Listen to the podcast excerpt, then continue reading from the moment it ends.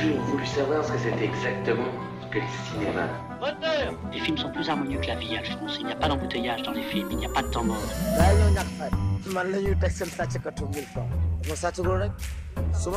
Tous les cinémas du monde. Tous les cinémas du monde. Sophie Torlotin, Elisabeth Lequerret.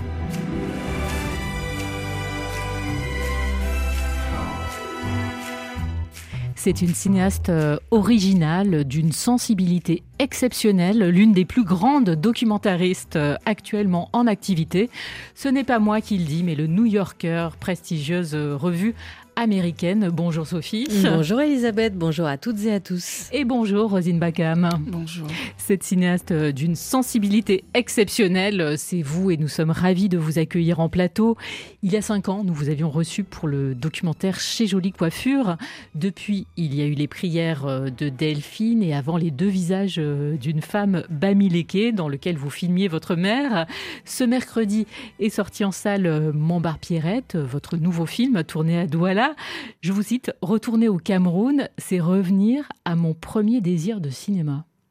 Oui, oui, j'ai eu envie de faire du cinéma, pas en regardant des films, mais en regardant des membres de ma famille vivre au quotidien. Et euh, c'est toutes ces personnes qui m'inspiraient, qui me donnaient envie de, de raconter des histoires et de, de raconter des histoires avec eux.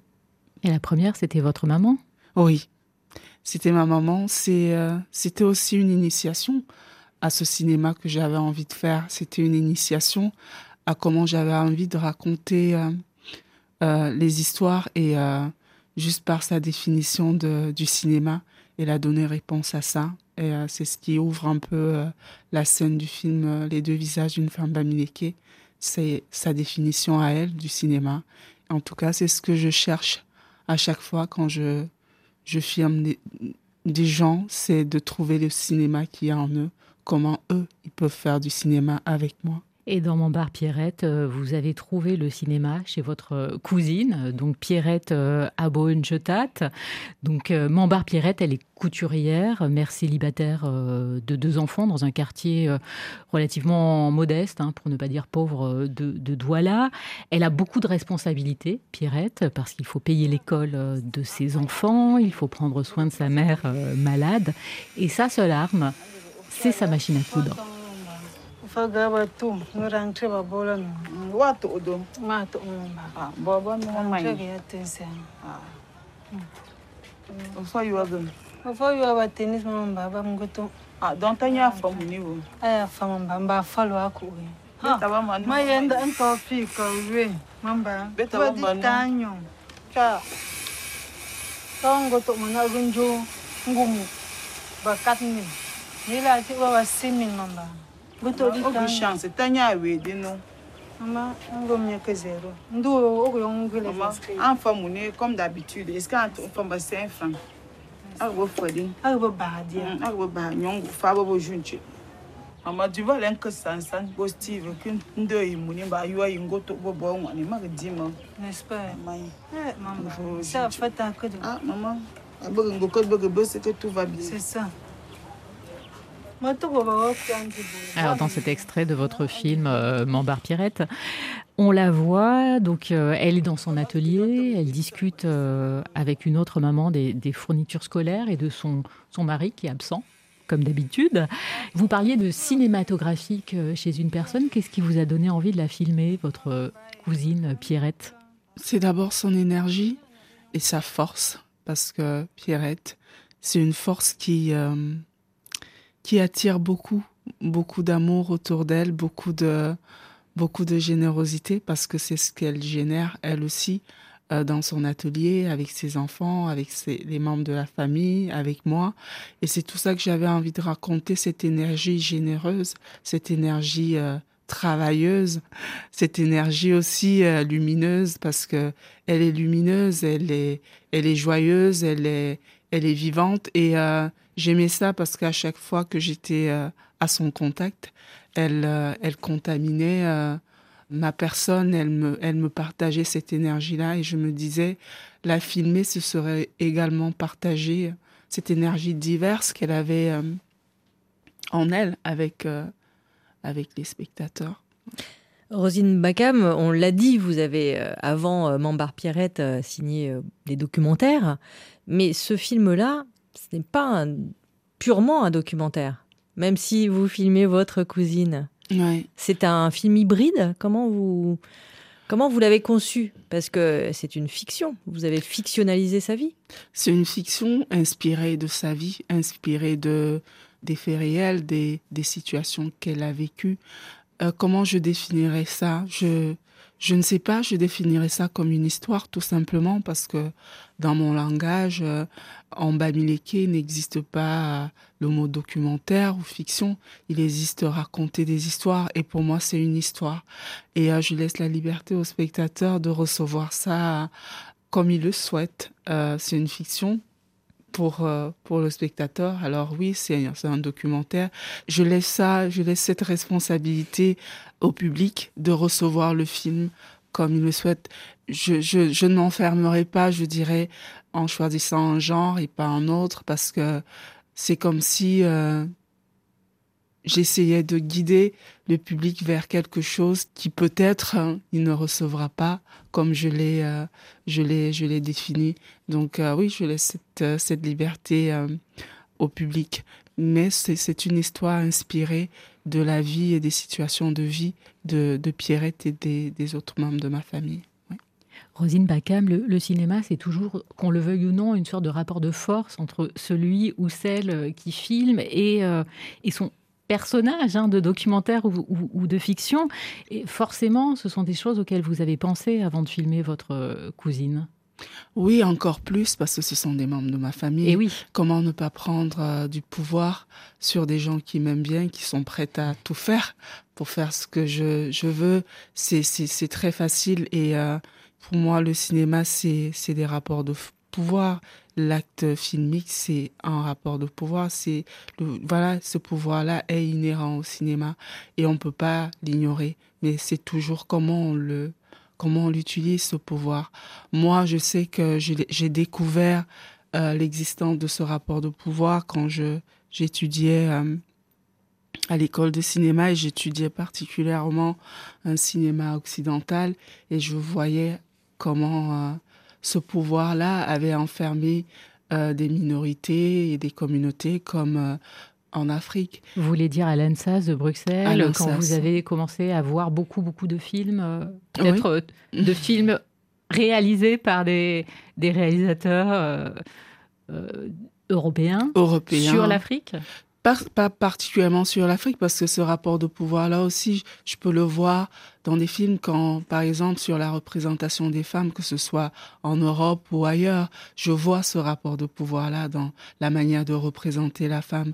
Quand je vois ces films euh, en tant que femme, je peux ressentir euh, ce rapport de pouvoir. C'est pas essentiel. Ce rapport de pouvoir-là n'est pas seulement exercé sur des minorités comme euh, en Afrique, tout simplement. Moi, je l'ai plus ressenti en tant qu'Africaine parce que l'image que je voyais de l'Afrique n'était pas complètement ce que je ne, m'y reconnaissais pas toujours. Et pour moi, et à ce moment-là, je me suis je me suis dit mais comment je vais utiliser ce pouvoir-là? Comment je vais euh, je vais pouvoir réaliser sans sans reproduire ces chemins de de, de rapport de pouvoir. Et, et c'est un enjeu dans mon, dans mon cinéma. Euh, c'est toujours la question que je me pose quand je prends la caméra. C'est comment je trouve le moyen de partager ce pouvoir. Comment je trouve le moyen de, de, de créer un espace où ce pouvoir-là, euh, je ne le détiens pas, en tout cas.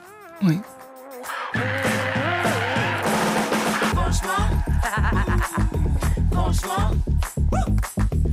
Franchement, franchement, franchement, franchement, franchement, franchement, franchement, c'est décevant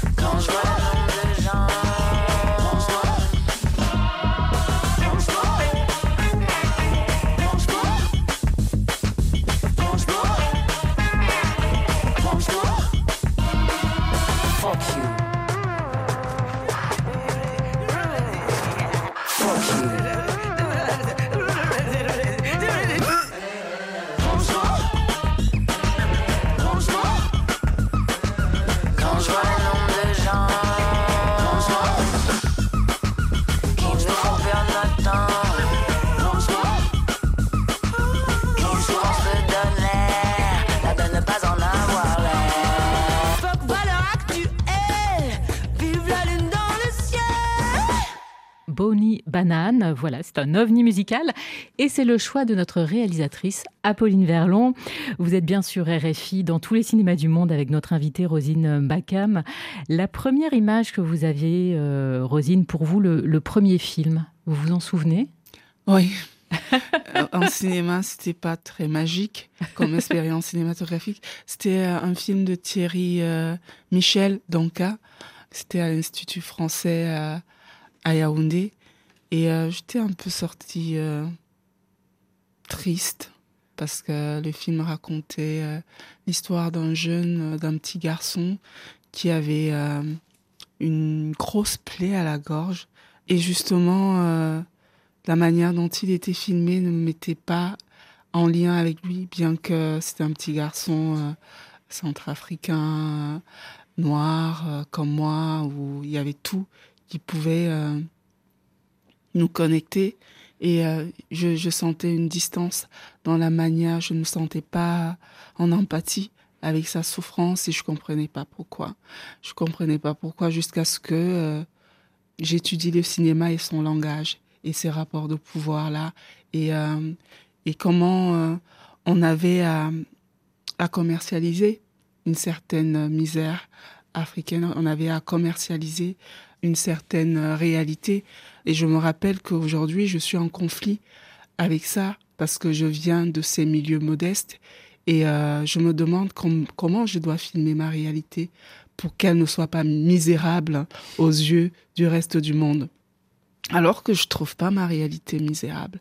C'est parce qu'il y a des restes de, cette représentation-là en moi qui me fait douter même de ma réalité pourquoi je dois considérer ma, réalité de misérable alors que c'est ma réalité Mais c'est tout ça que j'ai fini par comprendre, ce malaise que je que je ressentais face à, ce film de Thierry Michel Donca.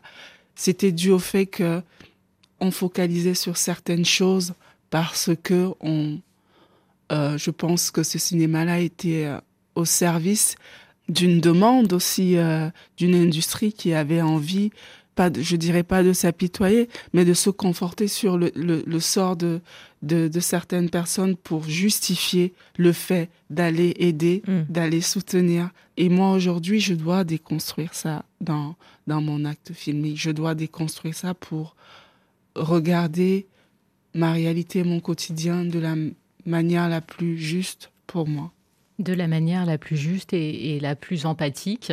Alors on retourne euh, dans l'atelier de couture euh, de Pierrette euh, Mambard ou Mambard Pierrette. D'ailleurs, vous nous expliquerez pourquoi cette, cette inversion tout à l'heure, Rosine Bacam. Donc Pierrette est avec son amie qui a tout vendu, boutique, voiture, pour quitter le Cameroun. Mais finalement, elle rentre au pays car elle ne veut pas se prostituer.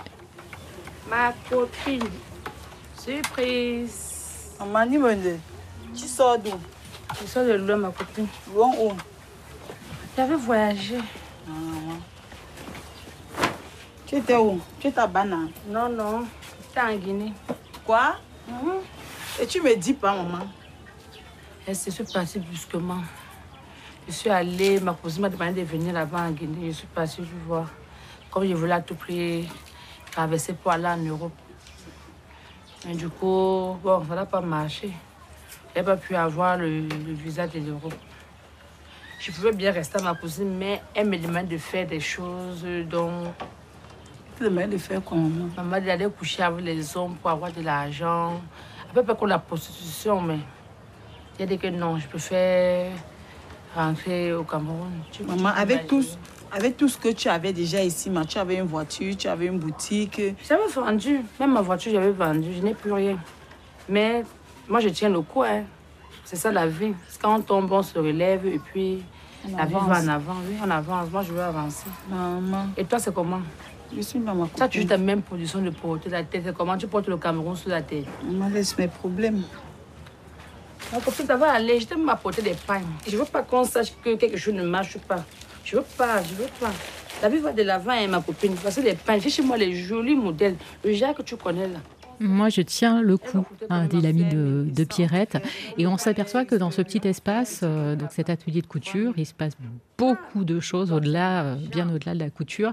C'est un espace euh, art de féminisme, je ne sais pas, mais en tout cas de solidarité entre femmes. Pour moi, ce sont des espaces de transformation parce que c'est dans ces espaces-là où les vies se transforment en fait. C'est pas dans des meetings politiques. C'est pourquoi je je célèbre ces espaces parce que euh, je suis le fruit de ces espaces-là. Si je suis là aujourd'hui, c'est parce qu'il y a cette communauté de femmes et c'est dans ces espaces, c'est dans ces salons de coiffure, c'est dans ces ateliers de couture, c'est dans ces cuisines qu'on ne valorise pas très souvent, que nous-mêmes les femmes, nous ne valorisons pas très souvent parce qu'on nous fait croire que c'est banal, c'est on ne fait que papoter. Oui, c'est ça le mot, papoter. Voilà, on ne parle pas, on parlote, on papote. Et euh, c'est pas vrai. C'est pas vrai. C'est encore un regard masculin qui raconte ça, que ces espaces-là, ce sont des espaces où on ne fait que papoter. Et pour moi, c'est une manière de célébrer ces espaces parce que je suis le fruit de ces espaces et je suis le fruit de cette solidarité de femmes aussi. Euh, vous parliez de votre réalité euh, tout à l'heure, euh, Rosine, et d'un regard qui a trop longtemps été misérabiliste sur la situation en Afrique. Là, Pierrette, elle, il lui arrive toutes sortes de malheurs. Mm. Mais ce qui frappe, c'est sa force, son énergie, effectivement. Et puis, comme vous le disiez, une solidarité. Puisqu'il y a vraiment, enfin, je dirais pas que c'est les sept plaies d'Égypte, mais enfin, il y a vraiment beaucoup de, choses qui s'abattent sur sa tête pour qu'elle continue coûte que coûte. Enfin, c'est une question de survie en fait. Ah oui. D'où ça vient ce mot misérable Ça vient de l'Occident. C'est un rapport. On est misérable par rapport à un endroit. Euh, mm. Oui, par rapport à l'Europe, on est misérable. Mais quand je suis au Cameroun, je me sens pas misérable. Ces personnes ne se sentent pas misérables. C'est pas un mot qu'on utilise. Euh, pour moi, je, je ne trouve pas Pierrette misérable. Je sais ma réalité. J'ai grandi là et j'ai vu ce qu'elle m'a apporté, ces réalités-là, ces quartiers-là, ces femmes-là. C'est pour moi, on est misérable par rapport mm. à certaines personnes, oui. Et ce que moi je, je demande aux gens, c'est de déplacer leur regard et de voir ces réalités-là comme nous on les voit, de voir Pierrette comme moi je la, je la vois. Je, je ne vois pas Pierrette accablée parce que j'ai souvent vu des femmes comme ça. J'ai souvent vu ma mère comme ça. J'ai souvent vu mes tantes comme ça. Ça ne me paraît pas extraordinaire parce que c'est ma réalité. Et ce que je demande aux gens, c'est justement de déplacer le regard et de voir la réalité de Pierrette comme elle voit sa réalité. Et quand elle surmonte quelque chose, c'est passé. C'est fini pour elle. Et c'est cette logique-là que j'ai envie de raconter. Et euh, oui, si on le voit comme moi, par exemple, qui vis aujourd'hui à Bruxelles et tout, euh, et si je vois ça de ce point de vue-là, oui, ça fait trop, parce qu'aujourd'hui, je vis dans un certain confort et que je n'ai plus à surmonter tout ça. Mais quand j'y vais, je, je, déplace mon regard, moi aussi, je vois les choses de l'intérieur et c'est pas pareil. C'est pas la misère, c'est pas l'accablement, c'est pas trop. Parce qu'il y en a plusieurs qui vivent pire que ça. Et voilà ce que je veux que le spectateur ou le public fasse, c'est de déplacer son regard, c'est de pas dire oh pauvre Pierrette, c'est de dire mais comment elle arrive et de plonger dans ce quartier avec elle, dans ces ruelles avec elle, de se battre avec elle. Mais Pierrette, effectivement, elle est, elle est digne, elle, et puis vous la filmez avec son instrument de, travail. C'est une femme euh, indépendante, elle ne demande rien euh, à personne, en tout cas presque à personne. Et presque rien à personne, mais le film, quand même, Rosine Bacam pose la question pourquoi une femme comme elle, qui travaille aussi durement, qui travaille aussi bien, vous la montrez comme une couturière euh, de talent, ne s'en sort pas? Pour moi, c'est encore une manière de déconstruire un certain imaginaire, un certain langage qu'on a de l'Afrique, c'est-à-dire on dit souvent, voilà, si l'Afrique ne s'en sort pas, c'est parce qu'elle ne se bat pas assez, on ne travaille pas assez. Et pour moi, ces gestes de travail sont importants et le temps du travail est important parce que je vais amener la discussion ailleurs. Si Pierrette, qui travaille 13 à 14 heures par jour, n'arrive pas à subvenir à ses besoins, n'arrive pas à envoyer ses enfants à l'école, c'est parce que il y a un système qui, qui euh, la signe déjà à une condition sociale qui la dépasse déjà qui, qui dépasse déjà. Et qui lui met la tête sous l'eau, littéralement. oui. Et on va pas se mentir, c'est ce néocolonialisme encore existant qui assigne déjà les gens à une certaine précarité de base. Et on doit partir de cette précarité pour essayer de sortir la tête de l'eau. Et, et voilà, et pour moi, c'est de dire que c'est pas parce que Pierrette elle ne travaille pas assez, c'est pas parce qu'elle ne se bat pas, mais c'est parce que il y a d'autres choses qui se jouent ailleurs. Et euh, je voudrais que le spectateur, au lieu de se dire pauvre Pierrette, mm. se questionne aussi sur cet aspect-là. Donc Pierrette, au, moment de l'année où vous la filmez, euh, Rosine Bacam, elle a une idée fixe, payer les frais de scolarité euh, de ses enfants. Chaque cartable à acheter, c'est une quantité astronomique euh, d'heures de travail et son mari ne l'aide pas, mais alors vraiment pas du tout. Et donc elle n'a d'autre recours que de s'adresser à une assistante sociale et, le cas échéant, de porter plainte contre lui. Vous faites quoi dans la vie? Je suis couturière. Vous êtes couturière. Tenez. Et vous dites que le père de vos enfants ne s'en occupe pas. Mais comment vous vous êtes toujours débrouillé pour prendre en charge tous ces enfants? C'est moi qui m'occupe des enfants. C'est vous qui vous occupez des enfants. Qu'est-ce que vous, vous, vous battez pour vous occuper des enfants? Mais pourquoi vous vous plaignez aujourd'hui? Parce que euh, je me suis fait agresser. Vous vous fait agresser? Oui, et l'eau aussi a gâté toutes les fournitures que j'avais déjà achetées. Oh Inondation à la maison. Oh là là, donc votre maison est inondée. Depuis combien de temps? Un jour. Et vous voulez que je convoque le père de votre, vos enfants? Oui, madame s'appelle qui? Dicky Emmanuel.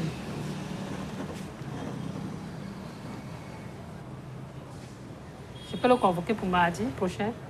Oui, maman. On entend deux choses euh, dans cette scène, euh, Rosine Bacam. D'une part, que l'assistance sociale euh, elle est un peu en procès en fait. C'est elle qui est en difficulté, mais l'assistance sociale lui parle Enfin, on, voit que le patriarcat n'appartient pas qu'aux hommes, quoi, pour le, dire rapidement. Non, pas du tout. Euh, en tant que femme, on a, on a aussi intégré ça et euh, on reproduit dans nos manières de parfois de, de réagir entre femmes. On reproduit ce, patriarcat aussi.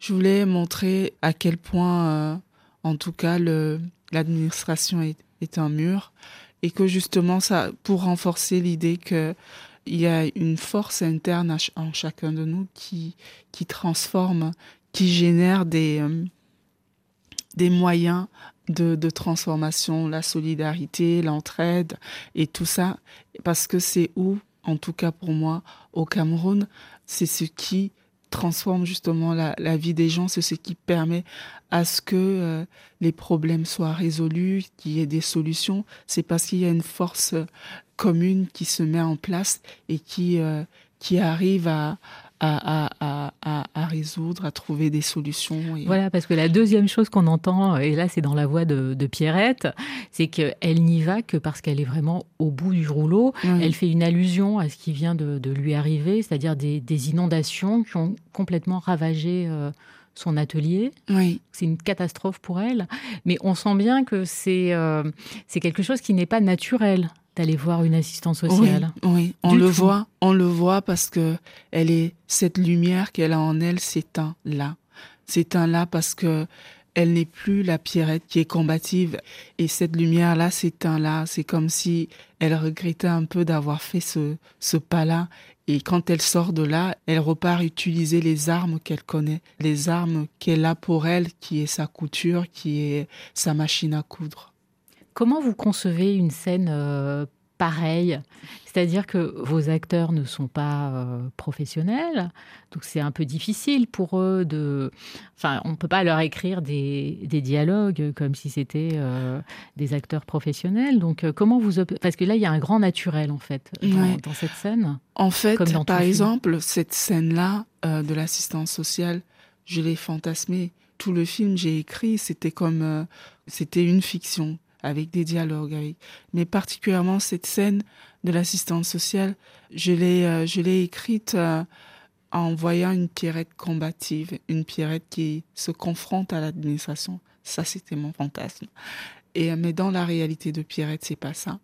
Dans la réalité de Pierrette, comme c'était son assistante sociale même, ce rapport de pouvoir-là était présent et elle est absente. C'est pas quelque chose qu'elle fait. Et ce qui est magnifique dans le film, c'est que ce que j'ai écrit, même si c'était inspiré de la vie de Pierrette, il y avait des choses qui relevaient de mon fantasme à moi, mais Pierrette a ramené ce que j'avais écrit au plus près de sa réalité.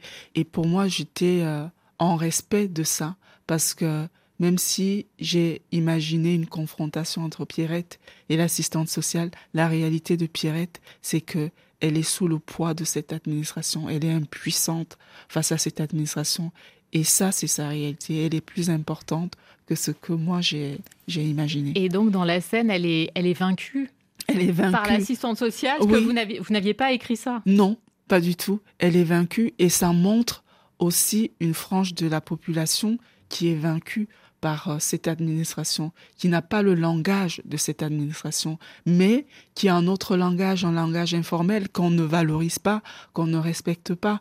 Et ça, ce que je veux montrer, c'est que ce langage-là est très très important et que Pierrette qui retourne dans son, son, son, son, atelier de couture, c'est ça sa force, c'est ça qui va transformer sa vie et c'est pas l'assistance sociale, c'est pas l'administration.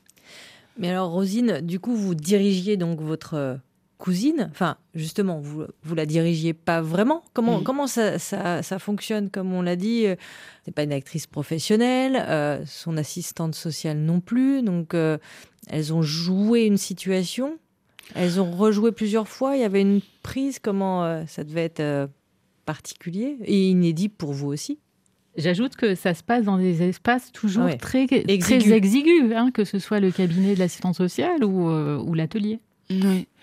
Pour moi, comme je dis, oui, j'ai appris euh, à faire du cinéma ici avec un langage cinématographique qui ne m'appartenait pas, qui est un langage cinématographique très, très occidental.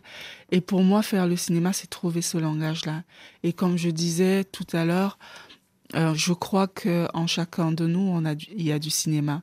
Et pour moi, je dois trouver le langage de ce cinéma-là. Je dois trouver l'esthétique et la narration de ce cinéma-là avec les gens et avec Pierrette. Je l'ai, je l'ai trouvé pour moi. C'était, euh, c'était pas une mise en scène, c'était pas une direction d'acteur, c'était une mise en confiance des gens, une mise en confiance des gens qui n'ont jamais cru que le cinéma était pour eux, qu'ils pouvaient jouer dans un film. Et pour moi, c'était une mise en confiance en leur disant, oui, aujourd'hui, c'est vous, c'est vous qui, qui avez cet espace pour vous raconter, pour dire des choses. Et, euh, et je disais à Pierrette, oui, j'ai écrit ça de toi en m'inspirant de telle situation. Comment tu le... Qu'elle vous avait raconté euh, oui. des mois ou des années avant. Des, des, années avant. Comment tu ressens ça?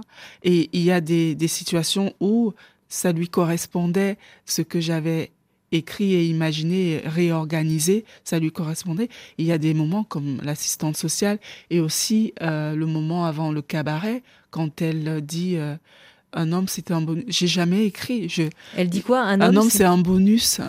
J'ai jamais écrit ça parce que elle a ramené encore ça au plus près de sa réalité. C'est son témoignage qu'elle finit par mettre en réponse aussi à l'assistante sociale qui la traitait comme une femme qui n'était pas réfléchie, qui euh, n'avait pas fait les bons choix. Et là, elle répond à l'assistante sociale en disant, voilà comment ma vie euh, s'est déroulée et voilà comment je me retrouve là aujourd'hui. Mais c'est intéressant parce que quand vous disiez qu'il y avait des rapports de pouvoir, là, elle, elle, euh, elle justement, c'est pas qu'elle reprend, le, oui, en un sens, elle reprend le pouvoir. Oui, elle prend le pouvoir de son histoire, et c'est ça qui est magnifique. Pour moi, c'est ça le cinéma, et et c'est tout l'enjeu du cinéma, parce que nous, on nous apprend en tant que réalisateur de prendre ce pouvoir, d'arriver, de, donner des directives, de d'organiser l'histoire et de mettre les gens pour qu'ils reproduisent ce qu'on a organisé. C'est ce qu'on apprend, et quand on ne fait pas ça, en face de l'équipe, on est faible.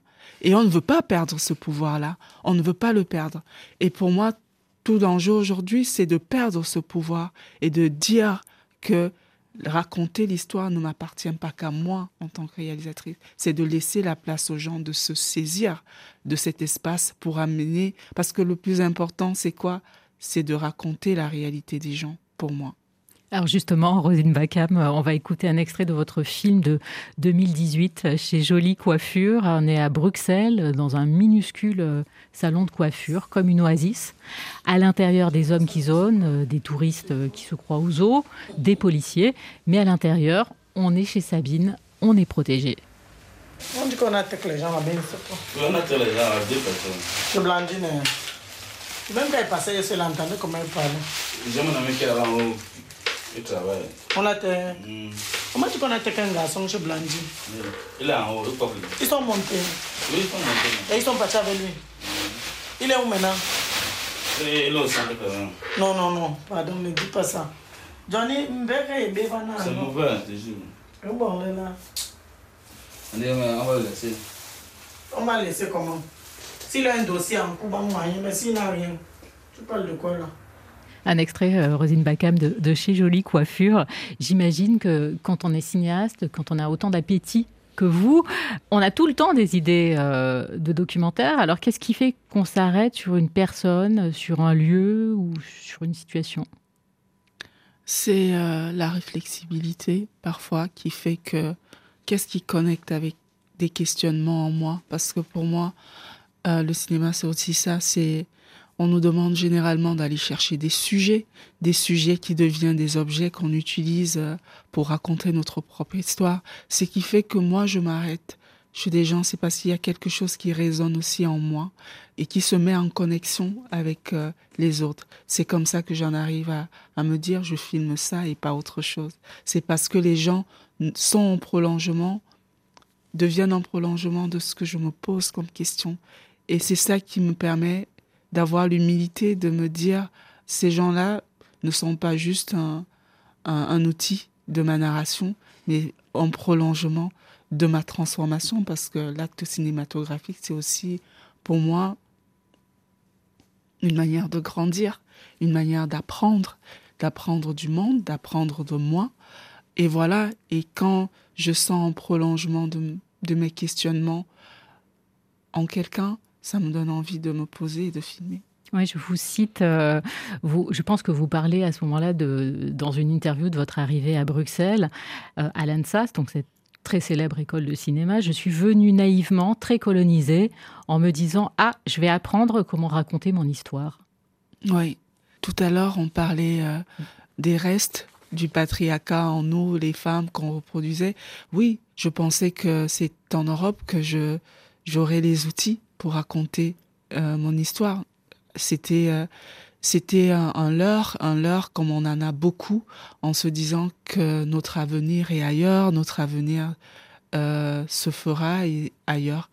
Et j'étais colonisée sur beaucoup, beaucoup de plans, mais le fait de venir en, en Belgique m'a confrontée et m'a mis en face de cette rosine colonisée et m'a forcé de déconstruire ça, m'a forcé de déconstruire ça pour être euh, la femme et la cinéaste que je souhaite être pour moi, pour mes enfants, tout simplement, oui.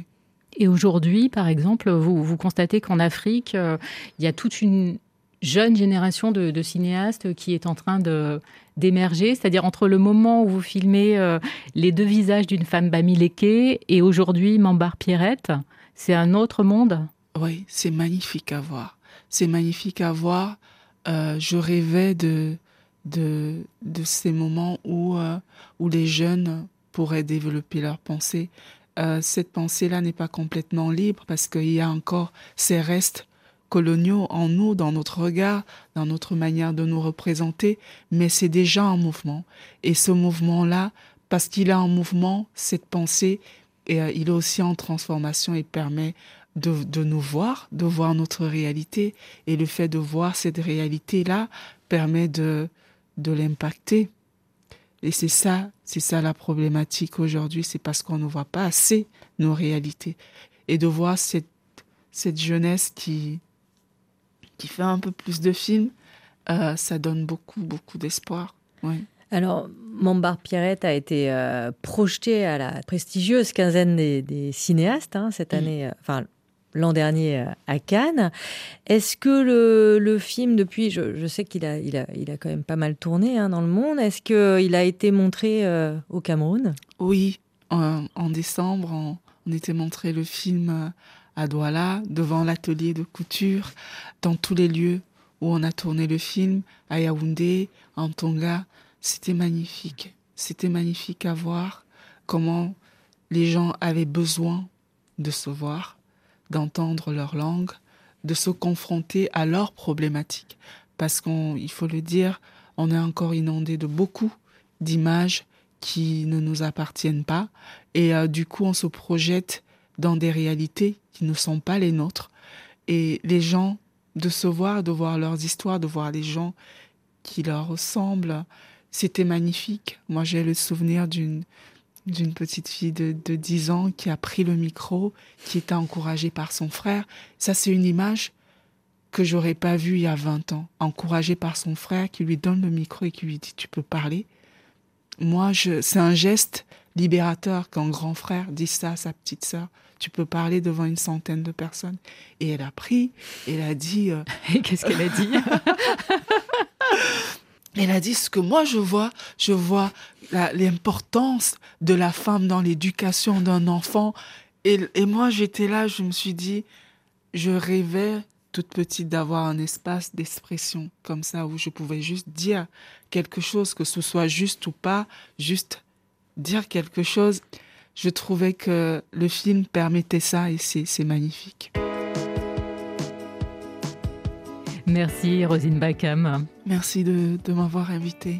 On peut voir euh, tous vos films sur la plateforme Tink et votre nouveau film Mambar Pierrette lui est en salle depuis mercredi.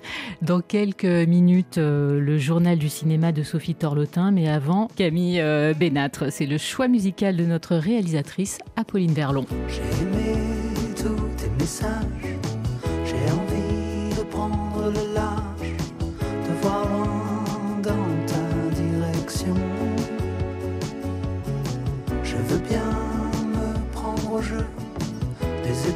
plein les yeux et voir dans ta direction. J'ai rêvé de perdre le nord, se lever sous d'autres aurores,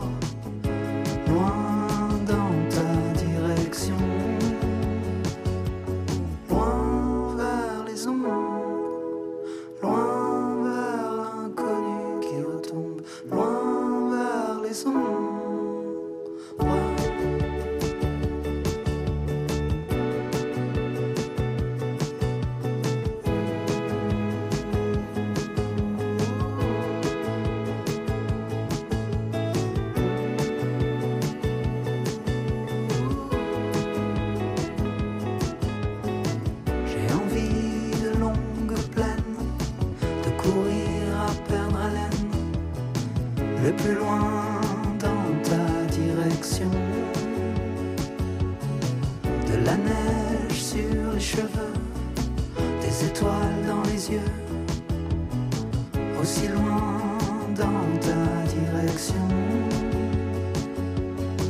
J'ai rêvé de perdre le nord, se lever sous d'autres aurores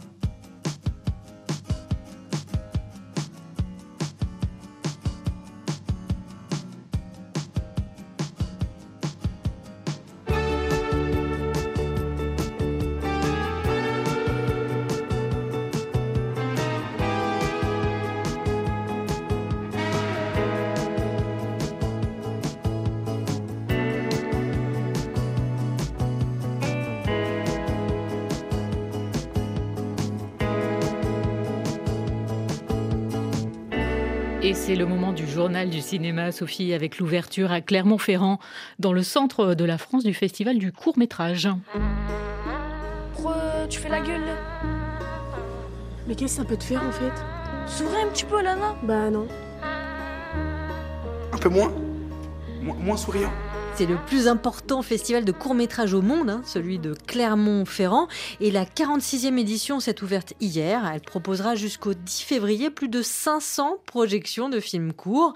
Les femmes sont à l'honneur de cette édition avec notamment une rétrospective intitulée Insoumise, portrait de femmes indociles. Voilà, tout un programme, Elisabeth. Euh, un programme qui regroupe des films de 12 pays. On retrouve par exemple un court-métrage de Maïmouna Doucouré ou un film venu du Nigeria. Un autre festival, la Berlinale, s'inquiète de l'absence programmée de deux cinéastes iraniens. Mariam euh, Mogadam et Betaj Saniha sont invités à y présenter leur nouveau film, My Favorite Cake, mon gâteau préféré, en compétition pour l'ours d'or. Alors leur film raconte l'histoire d'une femme vieillissante qui rompt avec les restrictions imposées par une société conservatrice. Mais les organisateurs de la Berlinale viennent d'apprendre que ces deux cinéastes sont interdits de voyage, leurs passeports confisqués et poursuivis en justice pour leur travail d'artiste. Mariette Rissenbeck et Carlo Chatrian, les deux directeurs du festival, appellent les autorités iraniennes à leur permettre euh, finalement de quitter le pays. Ce n'est pas la première fois que la Berlinale s'engage et soutient des cinéastes iraniens dissidents. Plusieurs ont d'ailleurs euh, décroché l'ours d'or, euh, comme Asghar Farhadi, Jafar Panahi ou Mohammad Rasoulov. Alors, dans un tout autre genre, Sophie, on en sait un peu plus sur le dixième et censément euh, dernier long métrage en projet de Quentin Tarantino. All right, what's the matter, partner? It's official, old buddy. Well, has been. Night and the leaves hanging down and the grass on the ground. Here I am, flat on my ass. Who, who I got living next door to me? Après Once Upon a Time in Hollywood, dont on a entendu là un, bout de la bande-annonce, le réalisateur américain Quentin Tarantino, Quentin Tarantino, hein, comme vous dites Elisabeth. Moi je veux bien dire Quentin. filme de nouveau le Hollywood des années 70 avec ce projet de Movie Critic, le critique de cinéma.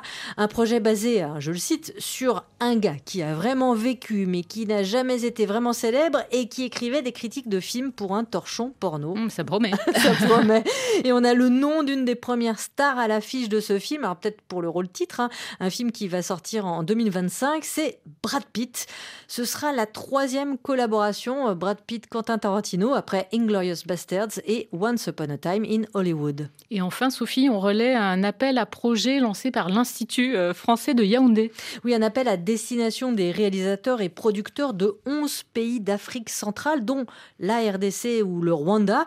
Alors, vous avez jusqu'au 1er mars pour soumettre vos projets encore en stade d'écriture ou de développement pour le 5e Yaoundé Film Lab, un laboratoire de développement et de coproduction de projets cinématographiques.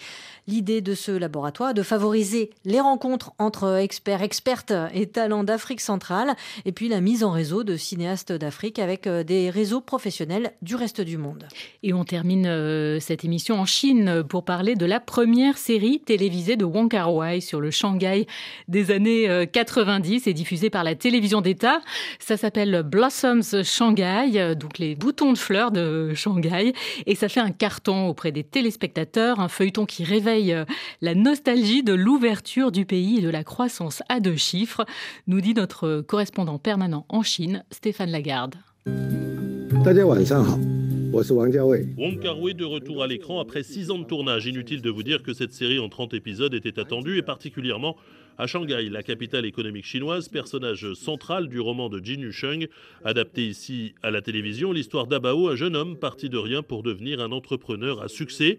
Les années 90 sous l'âge des possibles pour la Chine, explique le producteur Alada Faré, basé à Pékin. On assiste depuis un petit moment, je pense notamment au huitième suspect, qui est un film policier qui commence à Canton, pareil dans les années 90. On peut voir qu'il y a quand même maintenant des séries et des films qui retracent un peu une partie de cette période. Euh, voilà, qui, au début où la Chine commence à s'ouvrir au monde et que l'économie commence à, monter. Et c'est pas forcément qu'il y a un lien explicite avec cette période précise, mais en fait les histoires s'y déroulent et on a l'impression que euh, ça marche euh, très bien au niveau du public chinois. Un envol de l'économie chinoise qui contraste avec le ralentissement de la deuxième économie du monde aujourd'hui. Les gens commencent à se rendre compte que euh, l'équivalent des 30 glorieuses euh, est en train de se terminer en Chine. Le fait de reparler d'un moment où tout était possible, où il suffisait d'être juste euh, très motivé, d'avoir un tout petit peu de capital, c'est l'une des raisons pour laquelle les séries marchent. Après, il faut quand même dire que Wong Kar Wai est quand même un très grand réalisateur. Donc c'est pas juste on met un décor des années 90, ça va plus loin que ça. Une nostalgie et un vintage que l'on retrouve désormais dans les publicités, jusque dans les entreprises, notamment au siège de l'un des géants chinois du commerce en ligne, JD.com, en banlieue de Pékin. Plusieurs bâtiments, 30 000 employés et la reconstitution d'un ancien bureau de Richard Liu, le fondateur, que l'on montre aux visiteurs. L'entreprise venait de passer à la vente en ligne, téléphone filaire, PC d'autrefois et sur le sol, une natte et un gros réveil. Richard dormait dans son bureau et vous voyez ici, il avait posé son réveil sur le parquet qui sonnait toutes les deux heures. Cela de manière à pouvoir répondre rapidement aux clients en ligne. Un revival des années 90 qui, dans la série de Wong Kar Wai, fait aussi revivre le dialecte de Shanghai écrasé par des décennies de promotion du mandarin et contribue au succès de ces fleurs de Shanghai, Blossoms Shanghai, amplifiées par la notoriété des acteurs Ruge, Maïli, Tiffany Tang et Shin Jile dans les rôles principaux. Stéphane Lagarde, Pékin RFI. Et c'est donc euh, en Chine euh, que se termine euh, cette émission. Tous les cinémas du monde, c'est fini pour aujourd'hui. Au micro, Sophie Torlotin. Et Elisabeth Lequéré à la réalisation Apolline Verlon. On se retrouve la semaine prochaine, même heure, même cinéma, avec la cinéaste allemande Agnieszka Hollande pour son film Green Border qui parle de l'immigration clandestine. Et d'ici là, bonne semaine à tous.